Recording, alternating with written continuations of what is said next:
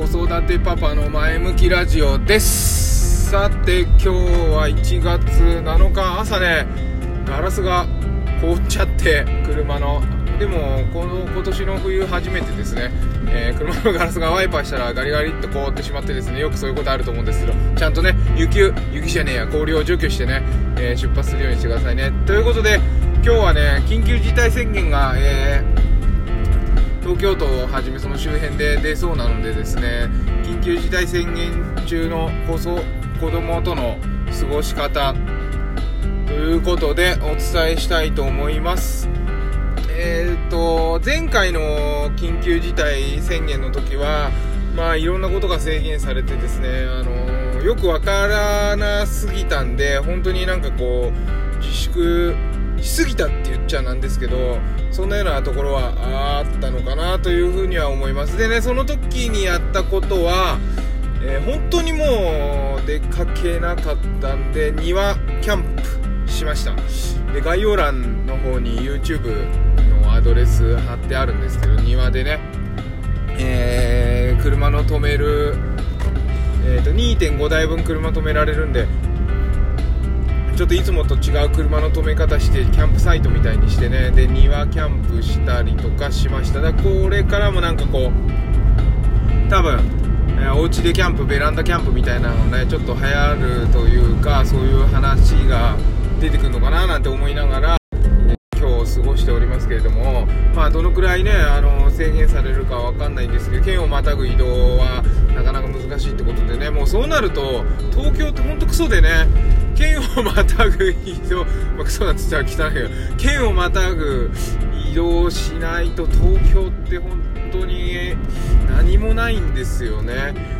まあ、奥多摩とか、そっちの方もあるんですけど、うん、まあ、キャンピングカーを引いてね、えー、ちょっとじゃあ、近場でキャンプしようかっていうことにもいかないし、まあ、緊急事態宣言なんで、それもどうなのかなっていうこともまあありますけど子供がいるとねなかなかこうずっと家にいるっていうわけにもいかないし今週末はね3連休が控えててじゃあどうしようかなっていうふうに思うんですよね。でもこれってすごくチャンスだと思うんですよ。家族の絆を深めるチャンス。そう捉えた方がああっていうよりはいいですし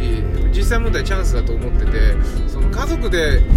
何かをしようまああのー、片付けでもいいと思うんですよね。で片付けでもいいしちょっとこうちょっとねたまあ近くの公園人がいなかったら行くとかさそういうことはいいんじゃないかなというふうに私は思ってて。でそういうことをするときにまあ昨日とかもお伝えしたかな。あのー、子供と同じ目線でね子供の立場に立って一緒に相談しながらいろんなことをやっていくというのをやったらいいのかなっていうふうに思います。あのアイスのね棒を使ってお家を建てるとかねそういうのも面白いかなと思いますしあの子供中心で、えー、時間を過ごすと。そうすると結構ねこうエキサイティングなんですよね。でね子供中心で時間を過ごすところのメリットって自分が子供の頃にあこの初めて経験したなって思い出して懐かしい気持ち